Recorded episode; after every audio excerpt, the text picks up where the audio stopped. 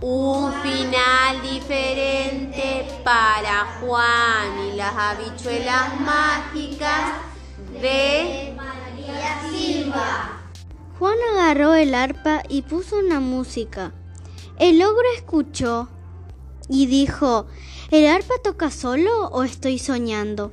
Voy a ver en la sala. Juan escucha los pasos del ogro y se asustó y corrió a su casa. El ogro corrió atrás de Juan y dijo, el ogro, mañana lo atraparé. Al día siguiente, se fue Juan a la casa del ogro y el ogro lo quiso atrapar, pero no pudo.